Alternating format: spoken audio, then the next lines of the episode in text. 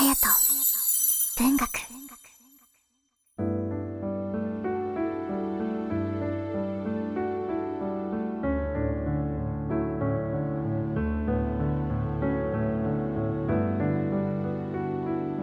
皆さんいかがお過ごしでしょうか？3月13日月曜日の夜です。さあ今日からマスクのルールが緩和されましたが皆さんはどうしていますでしょうか？私はあまりに長い間マスク生活が続いておりましたので取ってしまうのが少し恥ずかしかったりそんなに顔を出して生活していたっけと以前の生活を忘れてしまっているなと感じております。なのでつけっぱなしです。あとですねマスクをしたまま大きく息を吸うとマスクが顔にべちゃっとつくのが嫌で自然と呼吸が浅くなっていたことにも気がついたんですよね。そしてまた別件でも肺活量を身につけたいなぁと思っておりましたので久しぶりにスターこと神田邦弘氏にアドバイスをいただいたんです。スター曰く肺活量を身につけるには3つのトレーニングがおすすめということで1つ目が思いっきり吸って思いっきり吐くを繰り返す。2つ目が思いっきり吸ってそのまま息を止めて遊ぶ。3つ目は腹筋を鍛える。というものでした。私はこちらを日課にしております。どんどん肺活量をアップさせてマスクを取った時の声のボリュームもアップすることを願っております。皆さんも一緒にいかがですか？それでは今夜も。ふーとリラックスできる空間を一緒に作っていきましょう。あやと文学では皆さんのつぶやきでのご参加お待ちしております。ツイッターなどの SNS ではハッシュタグあやと文学。あやは漢字で色彩の際と書きます。にひらがなのと漢字で文学。ハッシュタグあやと文学。ハッシュタグあやと文学でつぶやいてくださると嬉しいです。それでは前のつぶやきの振り返り。ルンスケさん。時々無償にやりたくなることといえば私は折り紙ですね。紙1枚からいろいろできるのは本当に宇宙ですよね。最近はネットにいろいろな折り方が載っているので楽しいです。ということで4枚の写真付き。1つ目はこれはおひな様かな？2つ目はかわいいシマエナガちゃんかな？3つ目はだるまさん。4つ目はてるてる坊主を。すっごく上手に器用に折られた写真とともにつぶやいてくださいました。ありがとうございます。折り紙。懐かしいですね。昔本当に私も折り紙が大好きでいろんな種類を買ってもらっていろんなものを折っていた気がします。こう鶴にしても羽が瞬くようなバサバサと動くような鶴だったりとかあとはお尻の方をポッと押すと前にピヨーンと飛び出す。カエルさんとか。折っていましたね。懐かしい。いや器用ですね。やりたくなりました。こう和紙のような折り紙だったりとか金箔銀箔だったりいろんな種類で折ると確かに世界は宇宙かもしれません。素敵な写真とともにありがとうございます。それでは今夜も。好きなことを好きなだけ。ハッシュタグあやと文学でつぶやいてください。それではスタートです。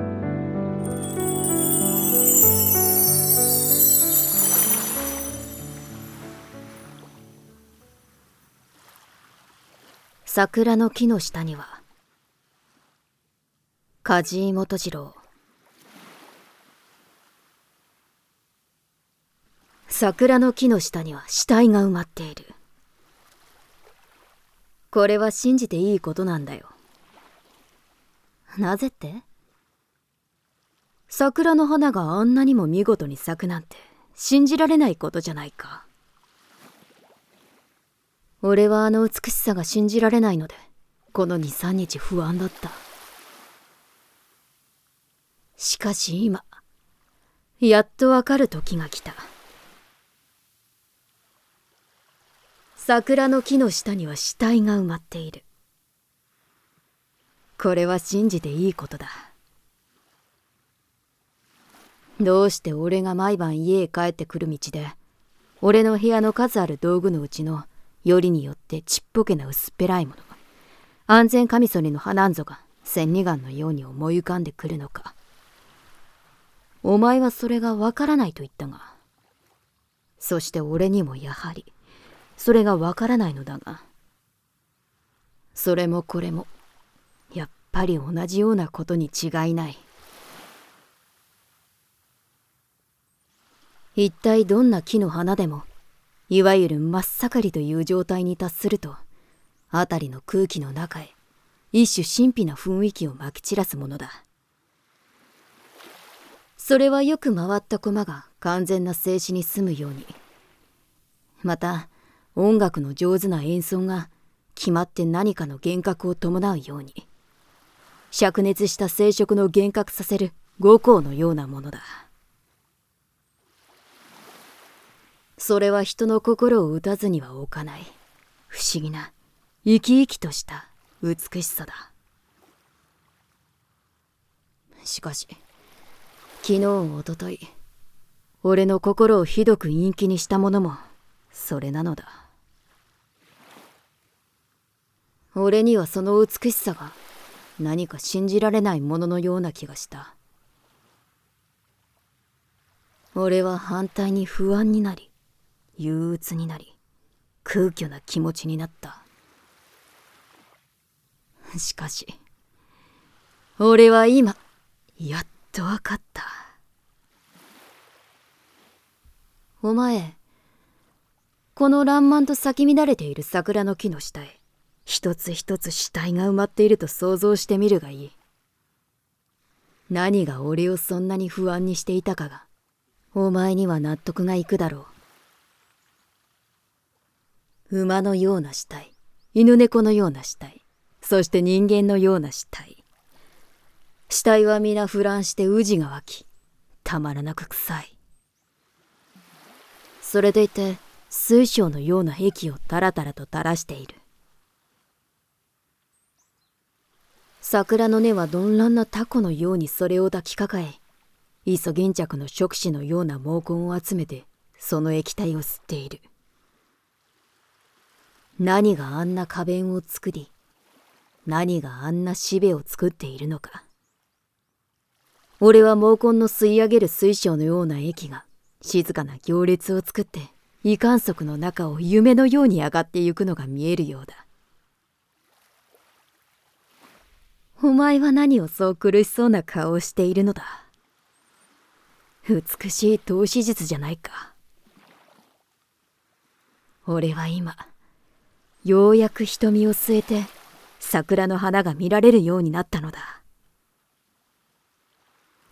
昨日おととい俺を不安がらせた神秘から自由になったのだ。23日前俺はここの谷へ降りて石の上を伝え歩きしていた。水のしぶきの中からはあちらからもこちらからも薄葉かげろうがアフロディットのように生まれてきて谷の空をめがけて舞い上がってゆくのが見えた。お前も知っている通り彼らはそこで美しい結婚をするのだ。しばらく歩いていると俺は変なものに出くわした。それは谷の水が乾いた河原へ小さい水たまりを残している。その水の中だった。思いがけない石油を流したような光彩が一面に浮いているのだ。お前はそれを何だったと思う？それは何万匹とも数の知れない薄葉かげろうの死体だったのだ。隙間なく水の表を覆っている彼らの重なり合った羽が光に縮れて油のような光彩を流しているのだ。そこが産卵を終わった彼らの墓場だったのだ。俺はそれを見た時胸が疲れるような気がした。墓場を暴いて死体を好む変質者のような残忍な喜びを俺は味わった。この谷間では何も俺を喜ばすものはない。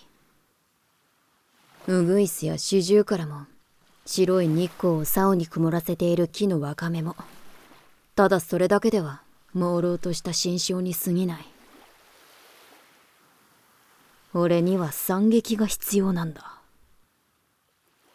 その平行があって初めて俺の心象は明確になってくる。俺の心は秋のように憂鬱に乾いている。俺の心に憂鬱が完成する時にばかり俺の心は和んでくる。お前は脇の下を拭いているね。冷や汗が出るのか？それは俺も同じことだ。何もそれを不愉快がることはない。ベタベタとまるで正規のようだと思ってごらん。それで俺たちの憂鬱は完成するのだ。ああ。桜の木の下には死体が埋まっている。一体どこから浮かんできた空想かさっぱり見当のつかない死体が。今はまるで桜の木と一つになってどんなに頭を振っても離れて行こうとはしない。今こそ俺はあの桜の木の下で主演を開いている村人たちと同じ権利で花見の酒が飲めそうな気がする。桜の木の下には。梶井元次郎。隼人。文学第41回。綾と文学。今宵は梶井元次郎作「桜の木の下には」を読ませていただきました。いかがだったでしょうか？もうすぐ桜の季節です。桜なぜこんなに美しいのかと考える時に梶井元次郎はそういえばこういう風に言っていたなと思い出してみてはいかがでしょうか。それでは皆さんご一緒にハピレンな今を。今を